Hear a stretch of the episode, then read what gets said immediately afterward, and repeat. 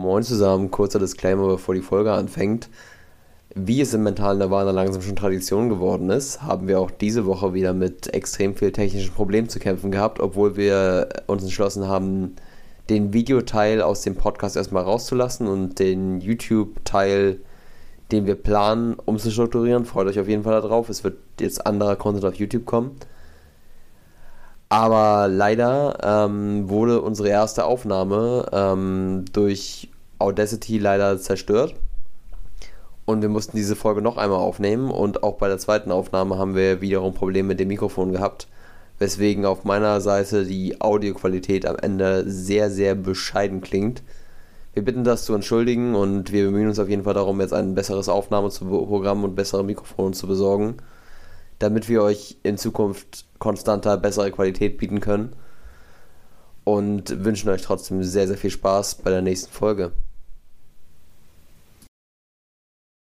We're back! Back on the sofa! The boys back. Ich on the sofa. On the sofa. ich habe jetzt gerade sofort so ein Flashback gehabt an High School Musical. Ich weiß nicht, ob ich das halt.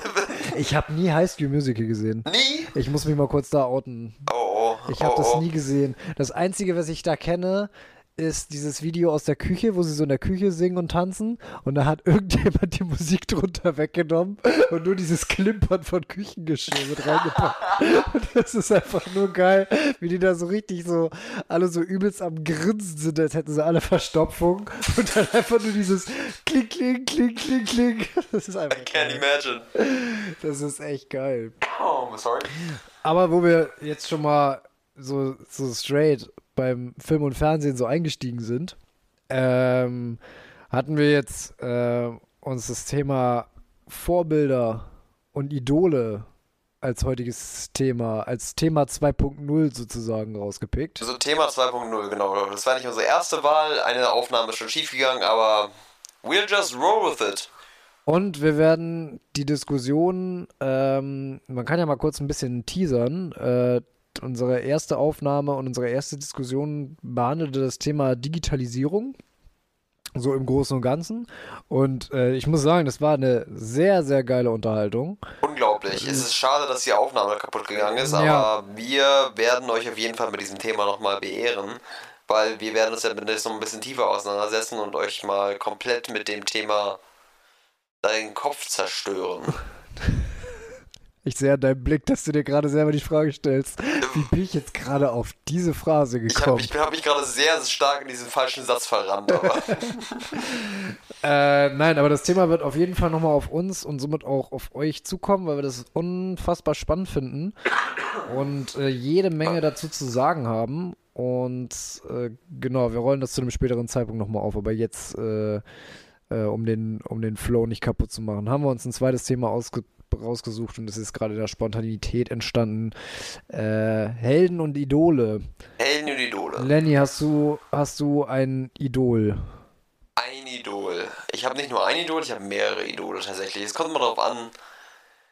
Ich finde, Idole ändern sich natürlich mit der Zeit und Helden auch Ja. sowieso. Und es gibt natürlich auch mal so einen Unterschied zwischen Idolen, die man wirklich idealisiert für das, was sie allgemein sind, was für eine Person sie sind, was für ein Mensch sie sind, und was, Idole, die man ide- idealisiert für das, was sie in einem bestimmten Bereich gemacht haben. Weißt du? Ja, okay. Ähm, vielleicht nennst du mir mal ein Beispiel, wie du das meinst. Also wenn man jetzt zum Beispiel als Idol sehen würde. Ich spiele Golf und ich würde jetzt Tiger Woods als ein Idol von mir ansehen. Ah, okay. Also Aber Tiger Woods wäre für mich ein Idol, was den Golfsport angeht. Aber ich würde nicht gerne alles als perfekt bezeichnen, was Tiger Woods in seinem Leben gemacht hat. Nicht? Ich habe da so eine ganz kontroverse Meinung zu. Ja. Nee, aber ich, ich meine halt, Idole können natürlich in einem Bereich sein, wo man, ähm, wo man selber drin gut sein möchte. Und da gibt es natürlich Idole, die man hat, wo man sagt, ey, ich finde den richtig cool, ich finde da cool, wie er in diesem Bereich auftritt. Aber du musst halt, du hast halt, den kannst du aber nicht als, sagen wir mal, Rohmodel ansehen für das, was du sein möchtest als Mensch. Mhm, okay. Das, das, deswegen mache ich diese Unterscheidung dazwischen. Nee, die macht, die macht auch durchaus Sinn. Okay, wenn man das mal, da mal die Grenze zieht, so wenn man sich in mal ein Rohmodel aussucht, ein Mensch, nach dessen Idealen man gerne so leben würde. Hättest du da jemanden? Nach dessen Idealen. Oder was du, wer, wer so deine moralischen Ideale so wirklich gut zusammenfasst? Oder wer so ein, so ein Leben führt, wie du es dir im, im Grunde vorstellen könntest? Nicht unbedingt genau in dem, genau auf die Art und Weise, aber so von dem moralischen Kompass her. Mm, so habe ich das tatsächlich bei, was, was Idole und Helden angeht, nie nachgedacht.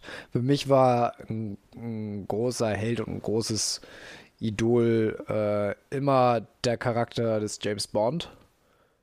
Ja. Ähm, auch wieder schwierig, ne? Ist halt auch wieder moralisch gesehen teilweise dann die Frage, ob du dein Leben nach so einem Menschen richten möchtest, ne?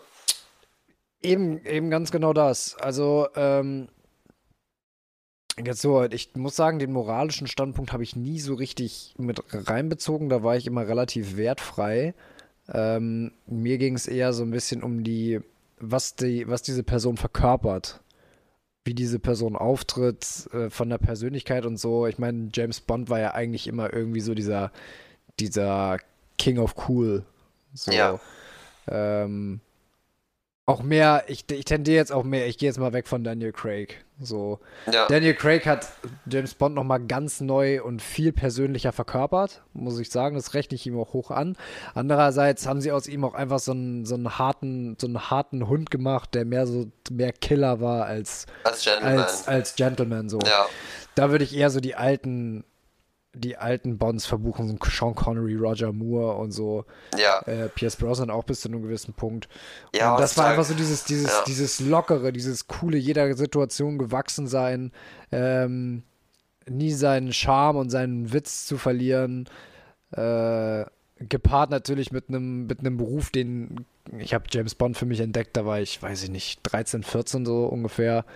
Also das heißt, in einem Beruf, den man so auf 13, 14, ein Traumberuf, eine Geheimagent mit den vielen coolen kleinen Instrumenten und so, die er immer benutzt hat und natürlich bei, bei Frauen auch den Schlag weg, ne? Logischerweise. Ja, natürlich muss man ja. sich jetzt heute mal, wenn man sich die älteren Filme natürlich mal gibt, ähm, sind seine Methoden natürlich schon ein bisschen fragwürdig. So kannst du dich heutzutage keiner Frau mehr nähern. Auf gar keinen Fall. Ohne nach Gerichtsbeschluss zu bekommen. Wenn ja. du nicht eine Anzeige riskieren willst. Aber ähm, natürlich war er immer ein, äh, ein Frauenheld, auch diese Person. Und da blickt man natürlich gerade schon so irgendwie, irgendwie zu auf. Und deswegen würde ich eher sagen, das ist so ein, das ist so ein, so ein, daran habe ich mich immer so orientiert, an den, an den Persönlichkeiten und so, dass die immer, diese, diese Charaktere immer irgendwie was in sich zusammenfügen ähm, und was repräsentieren, ähm, wo ich zu aufsehen kann, was man so als vielleicht mehr oder weniger Idealbild sich vorstellen ja. kann. Hast du sowas? Ja, so ein Idealbild von. Ich habe tatsächlich mehrere Idealbilder, die ich probiere, so ein bisschen in einem zu vereinen. Die auch komplett aus komplett verschiedenen Phasen des Lebens stammen, so ungefähr. Sind das denn Figuren oder Menschen, Figuren, die in der Realität es auftreten? Es sind Figuren teilweise und teilweise Menschen, wie sie in der Realität auftreten. Okay. Also wenn man zum Beispiel einmal ganz auf meine Kindheit zurückgeht, was auch immer noch, wo ich immer noch ein großer von Fan bin, ist Avatar The Last Airbender. Das ist eine Serie, ein Cartoon eigentlich gewesen, der aber viel mehr Tiefe zeigt, als man im ersten Moment annehmen würde. Und diesem in dieser Serie gibt es halt einen Charakter, der heißt, äh, das ist Iro. Und Iro ist okay. so ein älterer Kerl, liebt Tee und hat immer irgendwie so seine gewissen Weisheiten. Das ist eigentlich ein sehr, sehr tiefgehender Charakter, weil er so ein bisschen dieses stoische, weise in sich verkörpert und dabei aber eine extreme Macht und Kraft besitzt. Also ist er extrem mächtig und extrem, wie soll man es beschreiben? Er ist quasi sehr stoisch, aber eine extreme Macht, die er aber nicht so ausübt.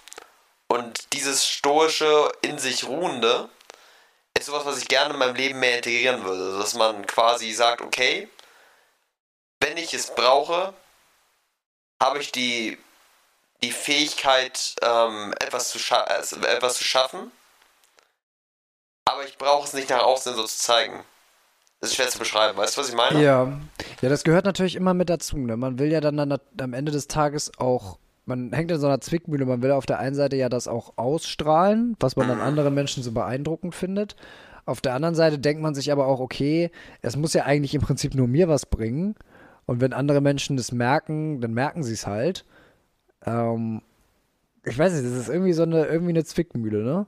Ja, es, es, ist schwierig zu, es ist schwierig zu sagen. Man möchte natürlich diese Außenwirkung haben, die ein anderer Mensch hat. Aber dafür muss man ja auch irgendwie das, die, die innere, das Innere von dem Menschen verstehen, warum er so tickt. Mhm. Das ist auch mal schwierig zu beschreiben. Aber jedenfalls, das ist halt eine Figur. Und das ist eher so die Vorstellung, wie ich gerne so im Alter sein würde. Altweise, immer ein weiser Spruch auf den Lippen und glücklich so, wie, so wie man im Leben ist, weißt du? Das Leben halt so, wie es, wie, wie, wie es kommt und wenn man den Charakter kennt, dann weißt du, was ich meine. Also, das wäre so ein Beispiel für eine Figur, wo man so denkt, okay, diesen moralischen Kompass hätte ich gerne in vielen Hinsichten. Okay, ja, okay, ja, weiß ich, ich ahne, ich ahne, was du meinst. Ja, genau. Dann gibt es natürlich auf sportlicher Hinsicht gab es für mich immer ähm, Rory McElroy, mhm. den ich wirklich beim Golf halt immer als unglaubliches Idol angesehen habe. Der auch im Golf immer eine unglaubliche Präsenz hatte, aber auch immer sehr, sehr am Boden geblieben wirkte. Deswegen war er immer ein riesiges Idol für mich und auch immer von seiner Art und Weise, wie er sich in der Öffentlichkeit gegeben hat, immer sehr, sehr, sehr, sehr beeindruckend war. Das wäre dann wieder so ein Rohmodel, was dann in der sportlichen Hinsicht wäre, mit dem, mit der Work Ethic, die er an den Tag gelegt hat und mit der Präsenz, die er im, im Turnier an, an den Tag gelegt hat, sowas. Das wären so Beispiele dafür. Aber ich muss tatsächlich gerade ziemlich tief graben, um das gerade so ein bisschen so für mich rauszufiltern, was wirklich Idole für mich sind und Leute, die mich einfach nur beeindrucken. Ja, also ich finde, ähm, bei mir ist es tatsächlich so, wenn ich jetzt mal darüber nachdenke, es gibt Menschen im Real Life, die, die, deren Leistungen mich beeindrucken. Ja. So. Aber es, das Gesamtpaket Mensch reißt mich oft nicht so mit. Da muss ich sagen, bin ich dann echt von Menschen oft nicht so beeindruckt wie von Charakteren.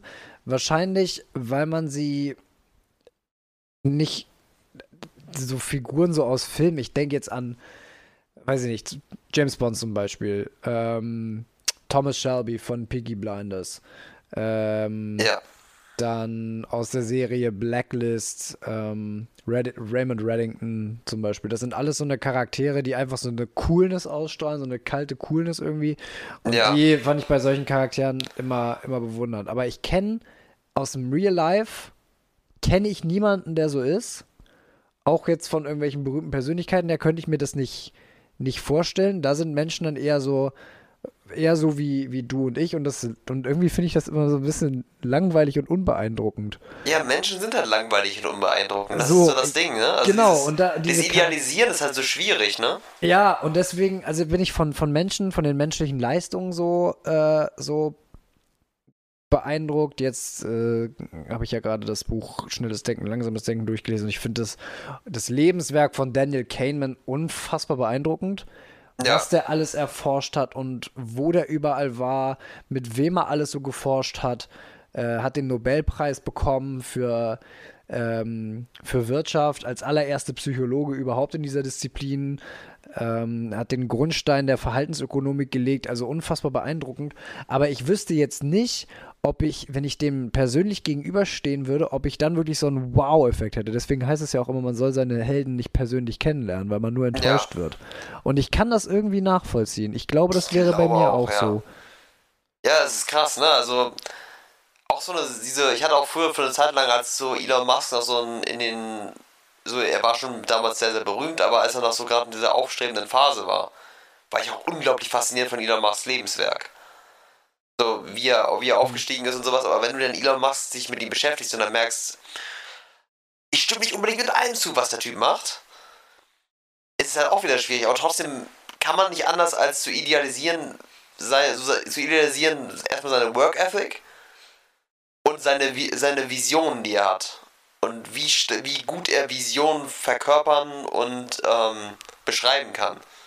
Er kann ja richtig Leute mitreißen, auch wenn er kein großer Redner ist Dadurch, dadurch, durch seine Begeisterung für ein Thema kann er Leute mitreißen. Und sowas, äh, trotzdem würde ich niemals sagen, dass ich Elon Musk idealisieren würde. Ja.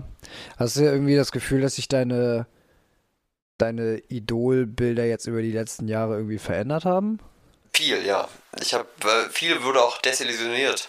Einfach wo du denkst, ja, früher dachtest du, das wäre die tollste Person der Welt und du denkst dir, wow, was, was für ein Kerl, so will ich auch gerne mal sein. Ja. Und irgendwann mehr, lernst du immer mehr darüber kennen und denkst dir, hm, basic jetzt nicht so. Ja. Aber bei Tiger Woods genauso. Wenn man über Tiger Woods mehr herausgefunden hat, dachte man sich so, oh, ha. Ja, du landest irgendwann halt bei dem, an dem Punkt, wo du sagst, ja, es sind auch nur Menschen. Mit Fehlern, allen möglichen drum Genau, und dran, eigentlich sollte einen das eher beruhigen. Ja. So, weil man auch denkt, ja, die Menschen, die Menschen haben auch mit Scheiße zu kämpfen, so wie, so wie du und ich. Die haben Ja. selber ihre Fehler, ma machen selber Fehler. Aber irgendwie wünscht man sich dann doch, dass es dieses eine, diesen einen, ich sag mal, Übermenschen gibt, der einfach, der einfach wie diese Charaktere aus Film und Fernsehen, ich sag mal, in seiner, in seiner Charakterweise unfehlbar ist. Ja, diese, das ist ja, was Film und Fernsehen so gut macht. Die machen ja Charaktere, die wirklich in dem, was sie, was sie darstellen sollen, wirklich unfehlbar sind und moralisch unantastbar sind. Ja. Und das ist halt das, was ich als Kind auch fasziniert hat. So unantastbare Helden, wo du denkst, diese Person ist perfekt. So möchte ich sein. Ja. Danach, danach möchte ich streben. Ja, ich hatte neulich so eine, wie gesagt, so eine, so, so eine lustige Kontroverse mit mir selber, weil äh, ich hatte mir ja diesen, diesen YouTuber da angeguckt, äh, den, den du mir geschickt hast, und hatte mir da unter so ein bisschen die Comments durchgelesen und die waren, die waren so ganz, ganz witzig. Da haben die sich dann gegenseitig irgendwelche starken Zitate um die Ohren gehauen und so und sich versucht, so gegenseitig so hoch zu pushen.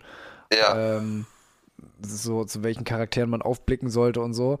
Und ich habe dann da gesessen und dachte mir so, ja, Jungs, aber es sind doch auch nur Charaktere aus Filmen. So, Ja. was bringt es euch jetzt, irgendwelche Zitate da um die, um die Ohren zu kloppen von einem fiktiven Charakter, dessen kompletten Dialoge und hohe Weisheiten von einem Skriptteam zusammengeschrieben wurden. Und dann muss ich daran denken, so, ja, aber das mache ich ja auch. Macht jeder Das mache ich ja auch irgendwie, dass ich, dass ich, dass ich Figuren, die erfunden worden sind, idealisiere. Ja. Diese Zitate aus Filmen, also so viele, auch inspirierende Zitate, kommen einfach aus Filmen. Ja. Ähm, frage ich mich manchmal, ob die, ob die da geschickt eingefädelt worden sind oder ob manche einfach direkt aus dem Film auch entstanden sind. Ich glaube, viele große Zitate wurden auch im Film bewusst geschrieben und platziert. Ich glaube nicht, dass es improvisierte Zitate waren. Also, dass sie jetzt irgendwie gesagt haben von Aristoteles, das finden wir irgendwie geil, das packen wir jetzt irgendwie mal da rein. Ja, die haben ja meistens ihre eigenen Zitate. Die wollen ja irgendwie, ähm, die wollen ja ihre eigenen Zitate in Filmen haben, die irgendwie Kultstatus. Kultstatus bekommen. Das ist ja irgendwie schon fast Ziel. Das ist ja genauso wie, finde ich auch witzig, dass es häufig falsch eigentlich zitiert wird, aber das hatte, glaube ich, äh, Mark Manson auch in seinem Buch einmal gehabt. Wie war das? Er hatte irgendwie in seinem Blog einmal geschrieben, wie ein großer Philosoph mal gesagt hat, Ah, ja. mit großer Macht kommt großer Verantwortung. Und da hat hat ihm unter einen in die Kommentare geschrieben, ähm, der große Philosoph, den sie meinen, ist wahrscheinlich ähm, der Onkel von Spider-Man. ja, genau. Dazu schreibt er dann, wie ein anderer großer Philosoph mal gesagt hat, "Doh!" Ja. Ja, solche Sachen. Also es ist viele einfach große Zitate einfach in Filmen geschrieben wurden. Und ähm, deswegen glaube ich, dass es schon geplant ist, dass es irgendwie so ein bisschen Kultstatus bekommt, dass man dann direkt mit einem Zitat an diesen Film denkt. Mhm. Ja. Glaube ich auch. Ähm, oder könnte ich mir, könnte ich mir zumindest, zumindest gut vorstellen. Ich bin jetzt die ganze Zeit noch so im, im Hintergrund noch so am Searchen. Am Searchen, ähm, wen es jetzt noch aus meiner, aus meiner früheren Kindheit so an, an Ide Idolen und sowas gab. Aber bisher fällt mir tatsächlich Otto Walkes nur ein. Otto Walkes als Idol. Otto Walkes als Idol. Ja, Weil, du bist ja auch sehr, sehr comedy-orientiert gewesen. ja, ne? genau. Und äh, Otto halt, das Otto war halt auch irgendwie dann doch nur eine Figur. Ich konnte mir den nicht so im, im Real Life irgendwie, irgendwie vorstellen. Ähm, aber einfach so diese, diese Tatsache, wie der aufgetreten ist und so sein Ding gemacht hat und seinen Scheiß da auf der Bühne gebaut hat ähm, und sich überhaupt nicht darüber äh, oder äh, darum geschert hat, was die Leute von ihm denken und äh, sich einfach so authentisch da zum Affen gemacht hat, das fand ich irgendwie, das fand ich irgendwie immer cool. Und ich finde es noch viel cooler, dass es bisher auch keiner geschafft hat, so seine Art des Comedies so nachzumachen, äh, da, als dass er damit bekannt geworden wäre. Das ist immer ja. noch sein Ding bis heute. Keiner hat es irgendwie so gemacht wie Otto und auf jeden Fall niemals so gut. Nee, sie stehen ja heute alle nur auf der Bühne und erzählen irgendwas. Erzählen eine ausgedachte Geschichte, ne? Ja, das, das ist wirklich faszinierend. Aber solche, ja, wie gesagt, irgendwie Idole sind. Ich habe darüber nachgedacht. Ich habe am Anfang diese große Rede geschwungen, dass das Idol, dass ich das unterscheiden würde, aber ich habe bis jetzt auch nicht wirklich ein Idol gefunden, was ich wirklich 100% unterstützen würde. Wo ich sagen würde, so möchte ich auf jeden Fall zu 100% sein. Du meinst also, jetzt im Real Life? Ja, auch, auch als Figur nicht. Ja, also ich glaube, auch, das ist keine Figur würde ich 100% so leben wollen, so sein wollen wie diese Figur. Ne, dann würdest du ja auch einfach nur kopieren. Du würdest ja kopieren, genau. Aber ich finde es ich find's faszinierend. Ich hatte mein, durch mein Leben haben sich aber auch immer viele verschiedene Idole geschlängelt, die halt häufig bei mir, weil in meinem Fall aus Serien kamen oder sowas. Ich hatte auch so ähm, Kindheitsserien, die man geguckt hat, so dass man, ich habe früher Naruto geguckt, ich habe Detektiv Conan geguckt und du hast irgendwie dann dich für eine Zeit lang danach immer so ein bisschen wie die Charaktere, die du idealisiert hast, gefühlt. Kennst du wahrscheinlich auch. Wenn jemand in einer, auf eine bestimmte Art und Weise geredet hast, hast du dann so ein bisschen mehr wie dieser Charakter geredet, wenn du viel davon geguckt hast. Ja, na klar. Kannst du ja auch mal erzählen, dass du es immer so quasi kopierst. Ja, Nicht bewusst, ja. aber unterbewusst. Ich hatte es zum Beispiel immer früher, das war ähm, bei Detective Conan, hatte das das erste Mal, dass ich wirklich angefangen habe, dann zu lesen, weil in Detective Conan war es so, dass der Hauptcharakter halt stundenlang gelesen hat. Und er deswegen immer so, hm. in, so, so viele Fakten auf, auf, auf Abruf hatte. Und sie hat immer Kriminalromane und sowas gelesen. Und ich dachte, ja, wenn ich so schlau werden möchte wie dann muss ich auch lesen. Das hat mich dann damals animiert zu lesen, als ich das zu der Zeit geguckt habe. Ja, ist aber irgendwie cool, wie viele Sachen man dann doch irgendwie übernimmt und und dann die doch Teil ein eigenes Habit werden. Genau, das, das ist so, es hat bei mir nicht, wohl leider nicht wirklich zum Habit geworden, weil ich dann wieder andere Serien geguckt habe und dann wieder Serien geguckt habe, ne? aber trotzdem. Ja, das, ist halt immer das, das hat halt ein hohes Suchtpotenzial. Es hat ein hohes Suchtpotenzial, klar, aber es ist krass, wie stark einen das beeinflusst und wie stark die Sachen, die man besonders als Kind konsumiert, einen beeinflussen und wie stark die Charaktere, die man idealisiert, einen beeinflussen in seiner eigenen Entwicklung. Ja, das. Ja, das stimmt. Das ist immer irgendwie aber auch immer nur stellenweise so. Das ist irgendwie eine Zeit lang, man guckt es intensiver und dann kopiert man eine Zeit intensiver und dann guckt man nicht mehr so oft und dann fällt man, fällt man irgendwie wieder zurück. Mir fällt jetzt irgendwie gerade in dem Kontext was ein, was Matthew McConaughey mal in einem ich glaube, da hat er den Golden Globe gekriegt oder so. Und da ist er gefragt worden, wer sein, wer sein Held war oder wer sein Held ist. Und dann hat er einfach nur gesagt, das bin ich in 20 Jahren. Mhm. Weiß man natürlich auch nicht so, ist das jetzt wirklich authentisch? Oder also es sollte, es mal, eigentlich sollte man selber sein eigener Superheld sein. Im Endeffekt so, dass du quasi zwar in 20 Jahren darauf zurückblicken kannst und sagst, ey, was hast du für ein geil, was geiles, was geiles hast du hier geschaffen. Ist schon nicht das schlechteste Live-Go, ne? Also ist schon nicht. Ja, du solltest stolz auf dich sein können. Mhm. Du solltest nicht darauf zurückblicken können und sagen, Mist, ich habe hier alles verkackt. Ja, gut. Äh, Wäre wär schon ein hartes Statement, aber. Ja, ähm, übertrieben gesagt, ne? Aber du möchtest halt stolz auf das zurückblicken, was du geschafft hast. Ja, aber ich denke, dabei können so trotzdem Idole unbedingt helfen. Man darf sich nur nicht drin, nur nicht drin verlieren. Also das, das muss ich auch sagen, das habe ich, das habe ich auch schon mal schon hinter mir, dass, äh, dass ich unbedingt so werden wollte wie, wie, wie ein bestimmter Charakter. Und habe das, habe mich dann immer dafür, äh, ich sag mal, gerügt, wenn ich aus der Rolle gefallen bin. Gerügt. Ja, gerügt, besseres Wort ist mir gerade nicht eingefallen. Sagen, ich, bin was auch wahnsinnig- ich bin auch echt müde. da, ko- da kommt der, da kommt der Dichter raus. Also ich habe mir, Peinige dich nicht, ich mein mir, ich hab, also ich habe mir dann immer so selber pra- praktisch so, so mental selber eine reingehauen, wenn ich dann aus der Rolle gefallen bin irgendwie und äh, es war gerade so in- gerade so in dieser in dieser pubertären Selbstfindungsphase, wo du sowieso hormonmäßig gerade überhaupt nicht weißt, wo oben und unten ist. Ähm, da kann es glaube ich schon sinnvoll sein oder ich glaube gerade an dem Punkt sind Idole das, was äh, was einem eine gute Richtung geben können. Weil du darüber hinaus so, du fühlst dich, du fühlst dich irgendwie als du selber nicht wohl und du bist nur in der Gruppe unterwegs. Das ist ja gerade so die Zeit, wo Gruppenzwang extrem, extrem ist und du, du siehst aus wie alle anderen, weil du zur Gruppe gehören willst, hast noch überhaupt keinen, äh, hast, hast dich überhaupt noch nicht richtig als Individuum rausgebildet. Und ich finde, da können, können Idole schon ein echt starkes Leitbild sein und viel prägen, wie du später bist. Ja, Idole sind, glaube ich, essentiell, besonders in der Kindesentwicklung, irgendwie jemanden zu haben, zu dem man hinstrebt und wo man überhaupt erstmal lernt, wo könnte es denn hingehen überhaupt. Brauchst du irgendwie ein Bild davon. Ich glaube, es gab es auch schon immer, dass jemand ein Idol hatte.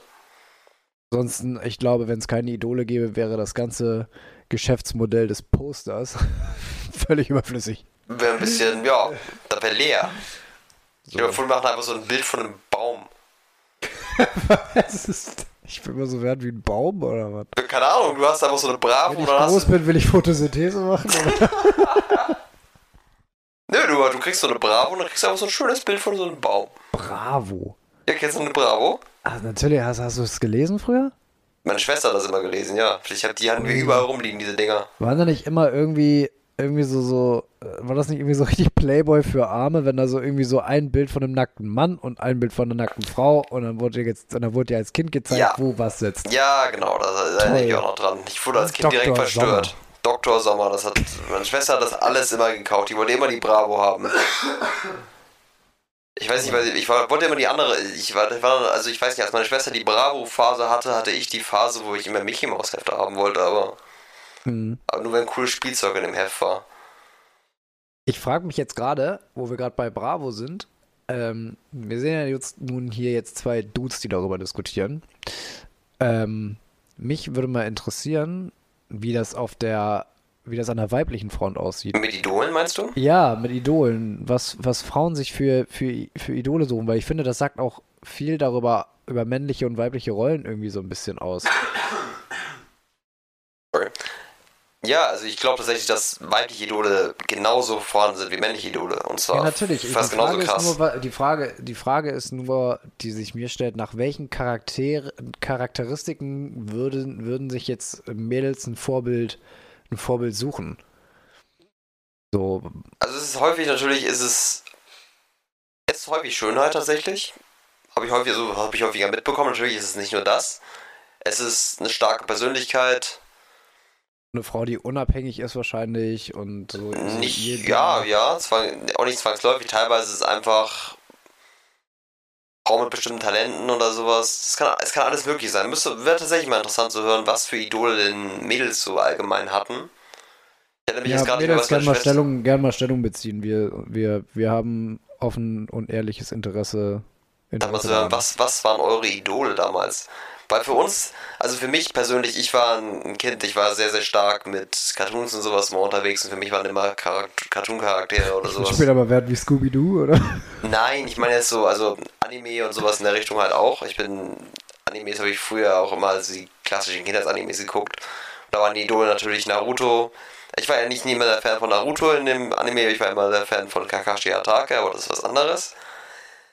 Ähm, und halt diese ganzen Serien, die man damals geguckt hat, wo dann Charaktere waren, die ich cool fand. Das waren meistens dann Helden mit irgendwelchen Fähigkeiten, die meistens irgendwie Underdogs waren oder so, die sich dann nach oben gekämpft haben. Das waren meistens so Idole für mich.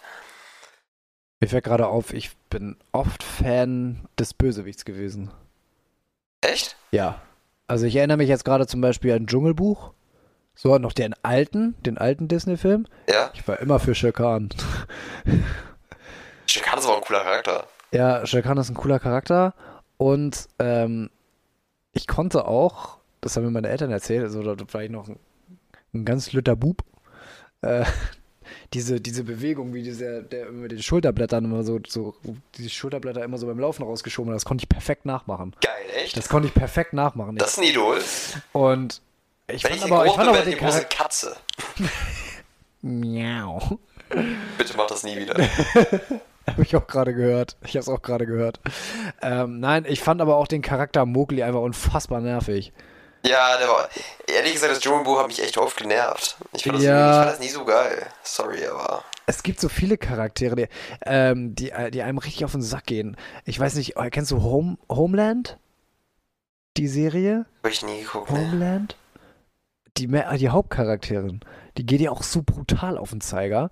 Deswegen kannst du die Serie auch nicht in Ruhe gucken, wenn dir der Hauptcharakter schon richtig auf den Sack geht. Idol natürlich auch Patrick Jane, Alter. Oh, Mentalist meinst du? Ja. Ja, Alter. natürlich. Sorry, das, das ist gut, dass du es sagst. Was soll ich, das, das wäre mir fast entfallen.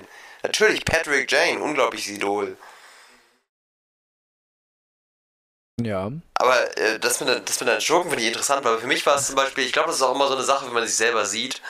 Für mich waren immer die Charaktere, von denen ich die gr- größte Fan war in den Serien, die ich geschaut habe, war häufig der Underdog. Das hat mir am meisten immer gecatcht. Der Underdog, also jemand, das ist glaube ich auch bei vielen Leuten so, der, der scheinbar nicht wirklich viel drauf hat, aber sich durch harte Arbeit extrem weit nach oben kämpft. Mhm. Und dann Ja. irgendwann so das bekommt. Das ist so dieses Heroes Journey. Deswegen fand ich auch bei ähm, Game of Thrones war Jon Snow mein absoluter Lieblingscharakter. Ja, den fand ich, der hat mir auch äh, mit am besten gefallen. Einfach diese Entwicklung und dadurch, dass er, dass er nicht perfekt war.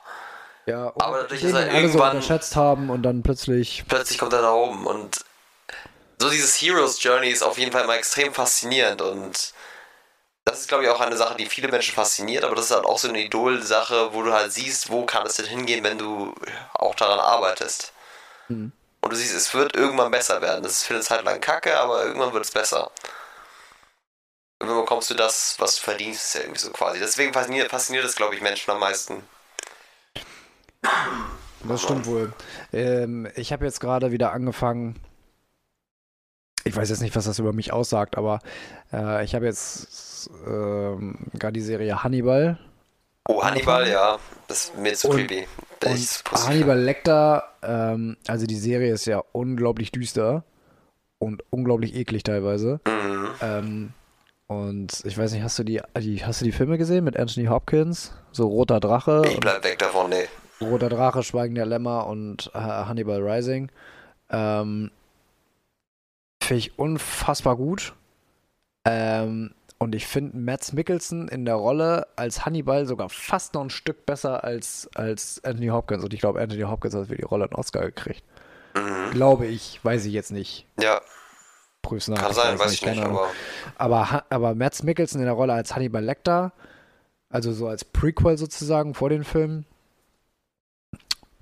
unfassbar gut gespielt. Und Hannibal Lecter ist halt auch wieder dieser, dieser klassische mh, Anti-Hero, sag ich mal, weil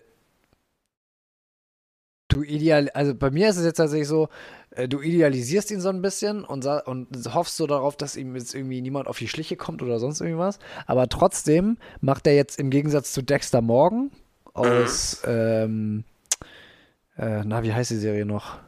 Dexter. Dexter. Dexter, genau. Den haben sie ja, den haben sie ja ganz komisch umgedreht. So, ja, wir machen jetzt mal einen Serienkiller, aber alle, den, den alle gut finden, deswegen tötet er nur böse. So, da habe ich auch schon gedacht, so, okay, interessant. Aber bei Hannibal ist das Spannende, der macht wirklich furchtbare Sachen. Der tötet völlig unschuldige Leute und macht mit denen die grausamsten und ekligsten, Sach ekligsten Sachen und trotzdem sitzt du da und denkst so, hoffentlich catchen sie ihn nicht. Ganz, also es ist ganz, Ja. ganz Dieses- weird, aber dieser Charakter ist ja. einfach so, so eiskalt irgendwie. Ähm, ich überleg gerade, ich habe auch irgendwie so ein Beispiel davon. Ich überleg gerade nochmal.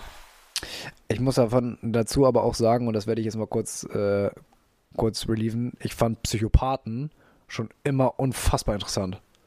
Psychopathen. Ja. habe ich mich früher wahnsinnig viel mit beschäftigt. Da bin ich gecatcht worden damals von Criminal Minds. Da, damit ging die Reise so los. Mhm. So Criminal Minds und äh, deswegen wollte ich auch unbedingt irgendwas mit Psychologie studieren. Ähm, weil ich, ich habe angefangen, Psycho äh, Criminal Minds zu gucken und fand dann dieses Profiling.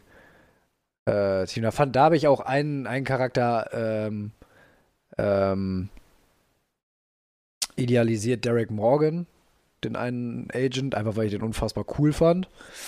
Ähm, und äh, darüber kam so dieses, äh, diese Faszination, was Menschen anderen Menschen so antun können und welche Leute es wirklich gegeben hat und was sie teilweise durchgezogen haben. Ganz, ganz crazy.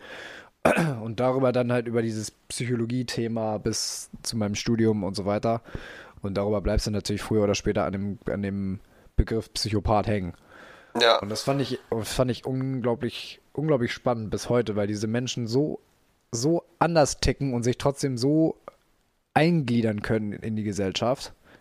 Teilweise. Ähm, ist ein echt spannendes Thema. Ich habe jetzt auch gerade wieder angefangen, neues Buch, äh, neues Buch über das Thema äh, Psychopathen zu lesen. Okay.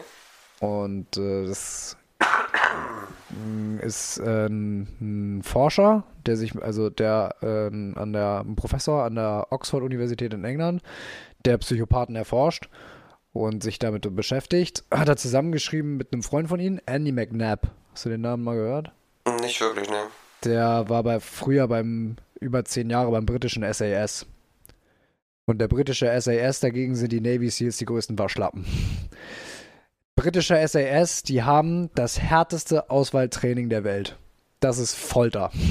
Okay. Die werden da, die werden, da hat er erzählt, es gibt ein Training, da wirst du irgendwo äh, im Urwald aus dem Helikopter geschmissen. Dann darfst du da überleben, musst du äh, dich irgendwie bis zu einem bestimmten Ziel durchkämpfen und äh, es sind, es ist eine andere Gruppe, ist hinter dir her. Und wenn sie dich fangen, schleifen sie dich für eine Woche in einen dunklen Unterschlupf mit Waterboarding und allem drum und dran und mal gucken, ob du zusammenklappst. Und äh, vor ein paar Jahren ähm, sind sogar bei dem Auswahlprozess mehrere Soldaten gestorben. Und dann wurde der Dienstauf äh, der ähm, der Aufseher wurde dann zum Obersten zitiert und hat gesagt und äh, musste sich dann rechtfertigen. Und dann hat der Aufseher gesagt, ähm, ja, das war die darwinistische Weise, denen zu sagen, dass sie nicht geeignet sind. Und der und dieser Schriftzug steht bis heute am, am Eingang vom Camp. Schon Die. Jungs sind echt brutal drauf. Und was diesen Andy McNabb halt so interessant macht, ist, dass er ein klinischer Psychopath ist. Ach so. So, tatsächlich. Und ähm, deswegen so seine, dass sie halt so seine Denkweise in diesem Buch mit einfließen lässt und so, das ist schon, das ist schon, schon krass. Ja, ich finde das ganz schön schwierig, dieses ganze Thema, ne? Psychopathen und sowas, ne? Das ist auch teilweise sehr heavy, ne? Natürlich, natürlich, es ist, ähm, es ist heavy, das ist einfach, es ist halt einfach eine, es ist ein Defekt. Ja. Ne? Es ist ein. Empathielosigkeit halt, ne? Ja, du hast halt eine Störung im Gehirn, dass Ja. deine Amygdala überhaupt nicht angesteuert wird. Gar nicht, in keiner Ja. Weise. So, ähm, deswegen denken diese Menschen einfach komplett anders als wir. Wobei dieser Kevin Dutton, dieser Professor, der Psychopathen analysiert, davon ausgeht, ähm, dass Psychopathen, ähm, also intelligente und funktionale Psychopathen, wie Andy McNabb einer ist, ähm, durchaus soziale Fähigkeiten haben und ihre, Charakter, ihre Charaktereigenschaften, die sie so erfolgreich machen, wie auf einem äh, Deskboard hoch und runter regulieren können. Okay. So, dass sie sagen können, okay, in dieser Situation brauche ich viel Empathie, dann schraube ich Empathie hoch. Dafür muss ich aber meine, ähm, ich habe jetzt nur die englischen Wörter, Wörter im Kopf. Fearlessness und Ruthlessness kann ich runterschrauben. Ähm, und dass sie das halt so rumregeln können, wie sie, wie sie gerade wollen. Wobei Krass. Psychopathen nicht in der Lage sind, Empathie wirklich zu fühlen. Sie wissen, was es ist und sie können Gesichter lesen, die können wahnsinnig gut Menschen analysieren. Und es, aber sie können es nicht nachempfinden, sie können sich in keinen Menschen hineinversetzen. Ja. Aber sie sind trotzdem in der Lage, zum Beispiel jemanden zu trösten.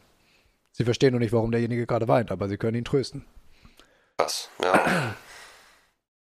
Und das finde ich halt, äh, finde ich halt irgendwie ein, ein wahnsinnig äh, spannendes Thema. Und wenn man sich jetzt halt mal so Hannibal anguckt oder so, das ist einfach das 1A-Paradebeispiel. Ja, ich hoffe nicht, dass du ihn idealisierst. Na, nein, Idealbeispiel dafür, wie was einen Psychopathen ausmacht. Ja, ja, logisch.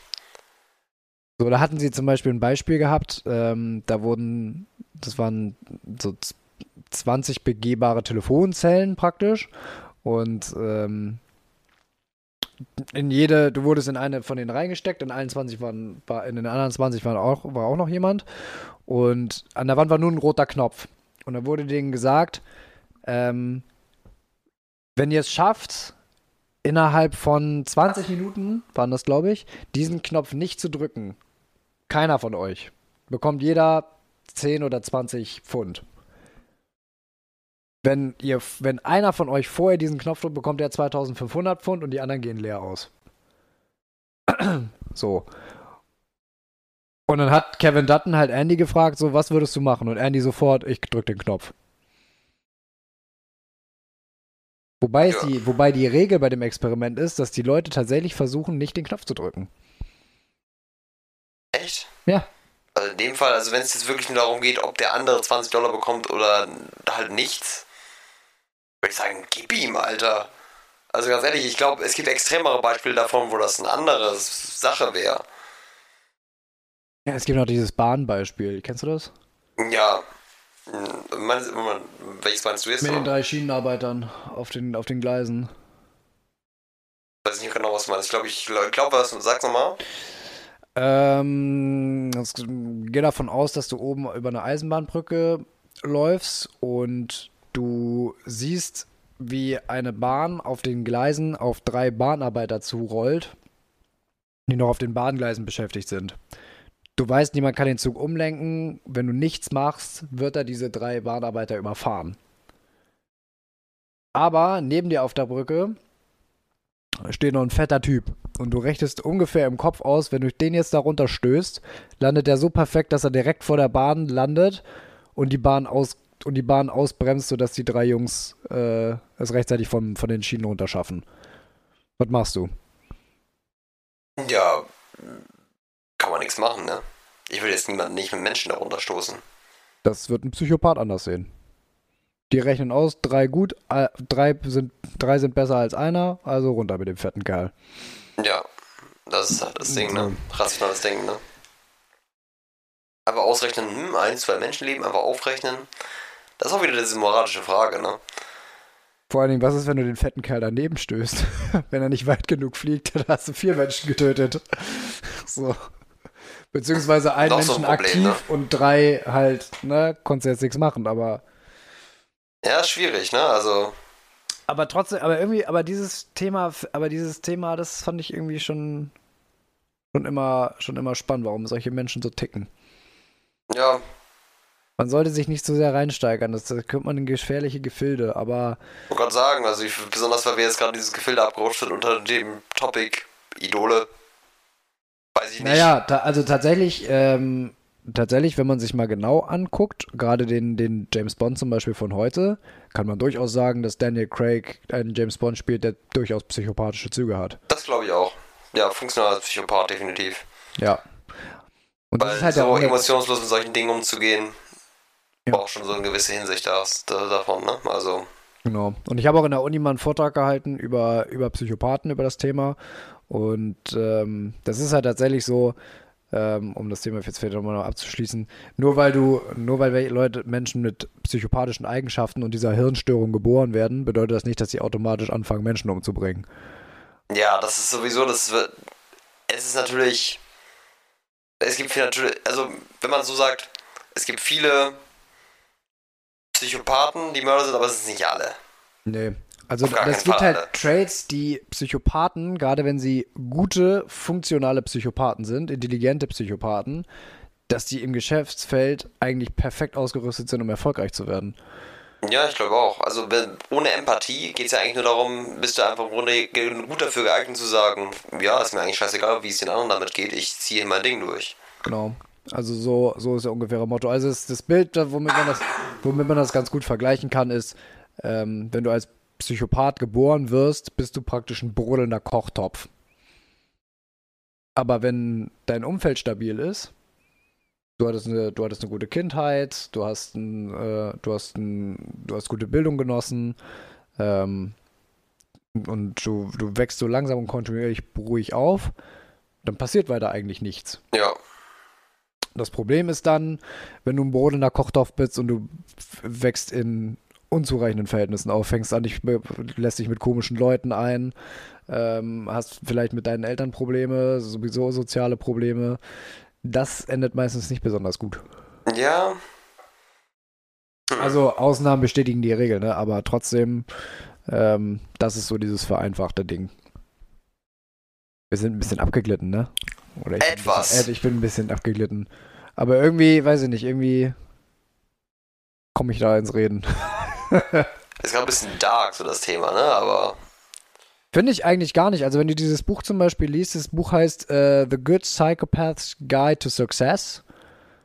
Ähm, da analysieren diese beiden Männer halt zusammen, ähm, was Psychopathen, im, im gute Psychopathen, im Geschäftsleben so erfolgreich macht.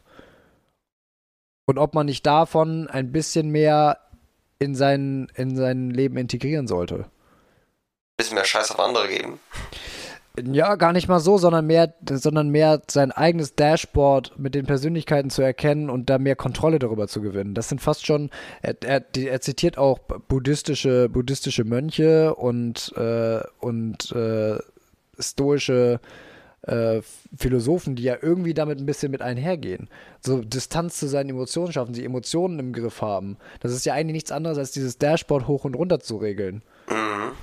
Dis Distanz in den Situationen zu schaffen. Emotionale Kontrolle, ne? Emotionale Kontrolle, genau. Sich nicht von Emotionen steuern zu lassen, ist ja wohl eine Sache, mit der man genau. im Zen-Buddhismus auch sich beschäftigt. Ne? Es ist natürlich ein unglaublich praktischer Skill, ähm, in manchen Situationen seine Empathie hochfahren zu können, wenn du zum Beispiel merkst, ein Freund von dir geht es nicht gut. Und in ja. anderen Situationen bremst dich deine Empathie aber total aus. So zum Beispiel wie in diesem Boxenexperiment. Die meisten Leute drücken den Knopf nicht, weil sie Angst haben, oh, was denken dann die anderen von mir, das kann ich doch jetzt nicht machen. Und wenn wir jetzt hier alle nicht drücken, dann kriegen wir doch auch alle irgendwie was und so. Ja. Der Psychopath sagt, scheiß drauf, 2500 Dollar für mich, batz drauf. Ja. So, 2500, fickt euch doch. so nach dem Motto. Ist natürlich die Frage, wenn ihr an der Boxen steht, stimmt, ne? Aber ja, aber wenn du die, Le also wenn du die Leute nicht kennst. Ja, dann natürlich. Also da würde ich auch jetzt auch ich sagen, ey, scheiß doch drauf. Ja, das denke das denk ich mir auch immer so. Ich weiß nicht, ob man, wenn man dann in der Situation ist, vielleicht, wenn du dich, du lernst die Leute vorher kennen, man trinkt zusammen Kaffee und so und schon findest du den einen oder anderen sympathisch und denkst dir, ah, die will ich jetzt nicht in die Pfanne hauen. Ja, okay, es war auch ne? Hindsight, ne? Aber ja. Aber, aber es ist trotzdem natürlich, das ist ja auch irgendwo so ein bisschen stoisch, buddhistisch, die Emotionen im Griff haben und es regeln zu können. Darum geht es halt, ja. auch so, halt auch so ein bisschen. Es geht jetzt nicht darum, anzufangen, einen Scheiß auf seine Mitmenschen zu geben. Dann, das stimmt, ja. Dann gehst du irgendwann ein, weil du keine Mitmenschen mehr hast. Ja. Der Punkt, den du vorhin noch erwähnt hattest mit, ähm, dass wir ganz weit von diesem Punkt jetzt gerade weg sind. Ähm, Egal, diese, du kannst auch wieder ein bisschen zurück. Das ganze Thema mit den Anti-Helden und so den Idolen mhm. von, mit dem, wo du meintest, dass du mehr Schurken als Idole, Idole hattest und sowas. Ich muss sagen, das hatte ich, hatte ich jetzt nicht so, dass ich wirklich Schurken als Idole hatte, aber ähm, immer so ein bisschen so diesen Anti, diesen Anti-Helden als Charakter fand ich immer ganz cool. Also es gibt diesen einen ähm, Charakter aus einer Serie, die ich mal geguckt habe, der halt ein extrem intelligenter Verbrecher war, der so sein eigenes moralisches Weltbild hatte, der dann aber ein bisschen in die Verbrecherrechnung dadurch gegangen ist. Ja. Und das war halt so, ähm, ich weiß, wir machen es so ein bisschen abstrakter, weil diese Serie, ähm, weil sonst weiß ich nicht, ob das, ob das das Ganze wirklich zum Punkt führt. Also, auf jeden Fall dieser Charakter, um es mal abstrakt zu beschreiben, ist jemand, der hat ein eigenes moralisches Weltbild. Okay, ja. wo, er, wo er etwas Gutes in der Welt erreichen möchte. Aber dadurch, dass er durch, durch das Mittel, was er findet, um, diesen, um, um dieses das in der Welt umzusetzen, wird er dann wieder um als Schurke ausgelegt. Okay, interessantes Konzept. Aber im, Grunde sind seine ursprünglichen Intentionen gut. Objektiv gut. Oder würden die meisten Menschen das gut bezeichnen. Seine Intention ist, eine bessere Welt zu schaffen, aber die Mittel, die er dafür nutzen, so, äh, nutzen möchte, muss oder möchte, sind, sind moralisch fragwürdig und wird, sind wiederum verwerflich. Mhm. Und das ist ein Konzept für viele Anti-Helden. Ja. Das ist das Prinzip, was zum Beispiel bei Thanos benutzt wird. Das ist das Prinzip, was genutzt wird bei Light Yagami aus Death Note. Das ist das Prinzip, was oft genutzt wird für den Anti-Helden. Und wenn man dann die, das, den Weg dieses Anti-Helden verfolgt oder den so ein bisschen mehr versteht, wie dieser, wie dieser Schurke funktioniert, im Kopf funktioniert, und er wirklich für sich im Kopf einen eigenen moralischen Grund für das, was er tut, hat, es ist wiederum ein faszinierender Charakter. Ja, also gerade solche Charaktere macht es dann ja aus, dass sie so ein bisschen in sich fragwürdig sind und Konflikte schaffen. Ja, genau. Ja, so eine glatten Charaktere sind ja auch irgendwie meistens langweilig. Genau, deswegen mag ich zum Beispiel diesen Schurken nicht, der einfach nur durch die Bank weg böse ist. Ja, aus einfach, einfach denkt, nur. Einfach nur, ich bin böse. Ich ja. bin. Das, das ist so ein flaches Character-Writing, wo ich mir denke, Alter, das ist doch Bullshit. Aber ich glaube, deswegen finden die Leute den Joker auch so krass. Ja. So, weil der auch so ein total verstricktes. Keine richtigen Beweggründe hat, warum, einfach nur Anarchie und Chaos. Ja, das, das ist wieder so eine Sache. Der Joker ist dann wieder so, wo du denkst, ja, okay, der Typ ist ja wirklich ein Psychopath. Mhm. Aber du denkst dir, irgendwo muss es herkommen. Aber ich finde es immer faszinierender, wenn, wenn du den dann mehr über den Schurken erfährst, wo du denkst, ah, mhm. ja. deswegen macht er das. Und dann machen seine vorherigen Taten auch alle mehr Sinn. Ja, ist im zweiten Film irgendwie ein bisschen schwach abgebildet. Also deswegen, äh, das, das bringt einen schon fast irgendwie so ein bisschen auf die Idee, tatsächlich mal Comics zu lesen. Ja, muss. Fand ich sowieso immer witzig irgendwie. Backstory dahinter müssen wir erst ja, erfahren, ne? Genau. Noch so eine Sache, die man. Es gibt so viele Sachen, die ich halt mir, mir nochmal reinziehen möchte, eigentlich, also. Nee, aber, ähm, so dieses, deswegen meine ich dieses, dieses Prinzip vom Anti-Helden, der theoretisch auch als Idol angesehen werden kann, für den man theoretisch dann auch quasi mitfiebert. Mhm. Man denkt ja eigentlich, ja, der hat sein Ziel, hätte sein Ziel erreicht und ich wäre fein damit. Wenn er gewinnen würde. Ja, ne? Und das ist halt so, das, ich, das ist halt wieder so faszinierend, dass jetzt wäre vielleicht nicht ganz zum Thema Idole, wo man nach leben würde und den ich kopieren würde. Aber das sind dann wiederum faszinierende Charaktere, wo man denkt, ja. Und wie diese Charaktere dann da hinkommen, ist dann ja auch wieder so eine Sache, wo man so ein bisschen denkt, so ja. Regt zum Nachdenken an. Regt zum Nachdenken an und regt zum Nachdenken an, ob das, was man lässt sich so ein bisschen sein eigenes Weltbild in Frage stellen. ja, so genau, das, das den Gedanken hatte ich auch gerade. Ist mein Welt Weltbild vielleicht falsch und wenn ich das aus einer anderen Perspektive sehen würde, würde ich dann anders handeln. Ja.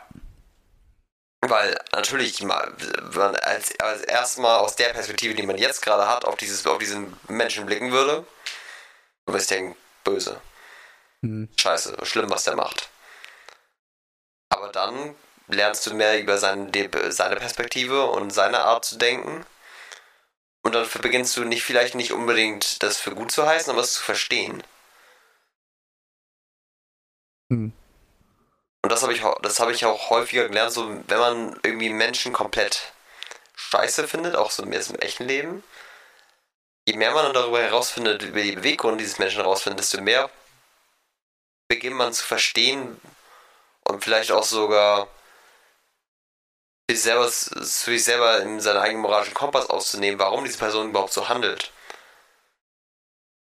Ja, macht er vielleicht Und, ein bisschen zu besseren Menschenkenner, wenn man sich mehr mit solchen kontroversen Charakteren beschäftigt. Ja, ich, es gibt ja so viele Beispiele von Leuten, die halt wirklich extrem kontrovers sind. Und ich versuche halt deswegen auch immer mehr, mich mit diesen Menschen auch manchmal auseinanderzusetzen, auch wenn ich nicht damit zustimme, was diese Menschen sagen. Ich sage nicht, dass ich diese Menschen für gut heiße. Aber ich finde es wichtig, man, dass man sich mit diesen Menschen auseinandersetzt, auch wenn man sie nicht für gut hält. Ne, klar, hol dann auch ein bisschen aus der eigenen Komfortzone raus und für, so also ein bisschen die Art und Weise zu, äh, zu denken. Ja, es erweitert so ein bisschen das Weltbild, deswegen habe ich ja auch, ich hatte dir auch irgendwie erzählt von, ähm, wir hatten ja über Andrew Tate auch mal gesprochen, dass ich den Typen total für ein ziemliches Arschloch halte. Aber trotzdem habe ich mich mal mit ihm auseinandergesetzt. Und aber jetzt, ich finde den Typen immer noch merkwürdig. Also, ich bin immer noch kein großer Fan von dem Typen. Aber ich verstehe, was so sein, Bewe sein, sein Punkt ist. Und kann sagen, okay, ich verstehe jetzt, was er meint. Stimme ich trotzdem nicht zu. Aber ich hab, verstehe dann mehr den, warum dieser, warum er so argumentiert und kann natürlich deswegen bessere Gegenargumente dazu finden. Zu dem, was er sagt. Weil ich verstehe, worüber, wo überhaupt seine Argumente herkommen. Von ja, klar, man, man, kriegt ja dann meistens sowieso immer nur die, gefilterte, die gefilterten Teile serviert, ne? Man, genau. Man muss sich das dann am Ende des Tages irgendwie selber selber raussuchen und, ja, selber, und selber seine Meinung dazu bilden. Genau, deswegen muss man halt aufpassen, dass man nicht zu stark polarisiert wird von sowas. Weil wenn man ja. sich einfach nur immer diese Snippets anguckt und diese Ausschnitte sagt, finde ich scheiße. Aber das ist halt das Ding, dadurch, dass man, dass man mit so vielen Nachrichten zugeballert wird, sind das halt alles polarisierte Sachen, weil du hast gar nicht die Zeit und auch nicht die und auch nicht, wahrscheinlich auch keinen Bock, dich mit allem irgendwie auseinanderzusetzen, was irgendwie, was irgendwie polarisiert ist, ne? Man, man schluckt viel einfach. ja, genau, man schluckt hin. viel und denkt sich so, ja, mh, hm, der ist böse und der ist gut. Man, man, macht sich schnell diese Bilder von dem Guten und dem Bösen in seinem Leben. Ja, und da blame ich auch so ein bisschen Film und Fernsehen. Ja, weil da sehr viel dieses Schwarz und Weiß, ne? Aber so. immer den einen, der böse ist, der einen der schlechtesten, du hast den einen, für den du gerade bist. Und dann, deswegen finde ich auch einige Serien und Filme gut, die halt wirklich mal, mal beide Seiten zeigen und so zeigen, ey, es gibt nicht nur gut und böse. Das war nach Game of Thrones auch so gut gemacht. Ja. Du hast am Anfang gedacht, Jamie Lannister, was für ein Arschloch. Ja. Und am Ende des Films dachtest du, Moment mal, ich bin gerade auf seiner Seite. Ja. Und ich verstehe gerade, wieso Jamie Lannister so tickt. Ja. Auch wenn du am Anfang die ganze Zeit was ist das größte Arschloch. Und je mehr du ihn kennenlernst, mehr verstehst du, wo, wo seine Gedankengänge herkommen. Und ich glaube, das ist das, was man aus seinem Leben übernehmen, übernehmen sollte, dass man nicht nur idealisieren sollte und komplett ablehnen sollte, sondern vielleicht probieren sollte, mehrere Perspektiven zu verstehen. Gutes Schlusswort, oder? Würde ich mal sagen. Ja. Ähm. Ein bisschen abgeschweift, vielleicht auch ein bisschen der späten Stunde, Stunde geschuldet. ja, ich so muss auch sagen, ich bin, ich bin, jetzt, ich bin jetzt auch, auch äh, sehr, sehr müde. also wir können mal wieder darauf schließen, wir haben gerade 0.25 Uhr, Leute. Nehmt es uns nicht ja. übel, wenn und wir teilweise ein bisschen abgeschweift und ein bisschen wild in Gedanken verloren waren. Hat trotzdem Spaß gemacht. Tatsächlich hätte ich nicht erwartet, dass es noch so gut wird, aber. Nee, ähm, hätte ich auch nicht gedacht. Das, äh, wir kennen ja auch andere Beispiele, wo es wirklich nichts mehr, wo wirklich gar nichts mehr ging. Ja. Ähm, ja, Lenny, es war mir eine Freude, mit dir jetzt noch bis halb eins durchzuquatschen. Ja. Und jetzt freue ich mich auf mein Bett. Ich mich ähm, auch. Leute, guckt Filme und sucht euch eure eigenen, äh, eigenen Idole und probiert mal auch Charaktere nachzuvollziehen, die vielleicht nicht ganz ins eigene Weltbild passen. Vielleicht erweitert es ja doch nochmal die eigene Ansichtsweise. Kann ich mir auch selber mal auf die Stirn schreiben und das ist für mich ein Argument, noch mehr Filme zu gucken als ohnehin schon. Also von daher. Das wäre nicht das Ziel, okay, aber. Alright. Ähm, von meiner Seite aus Take care und haut rein. Ich kann mich per nur anschließen. Probiert einfach mal ein bisschen mehr andere Perspektiven zu verstehen und ich kann nur sagen, haltet die Ohren steif und haut rein, Leute.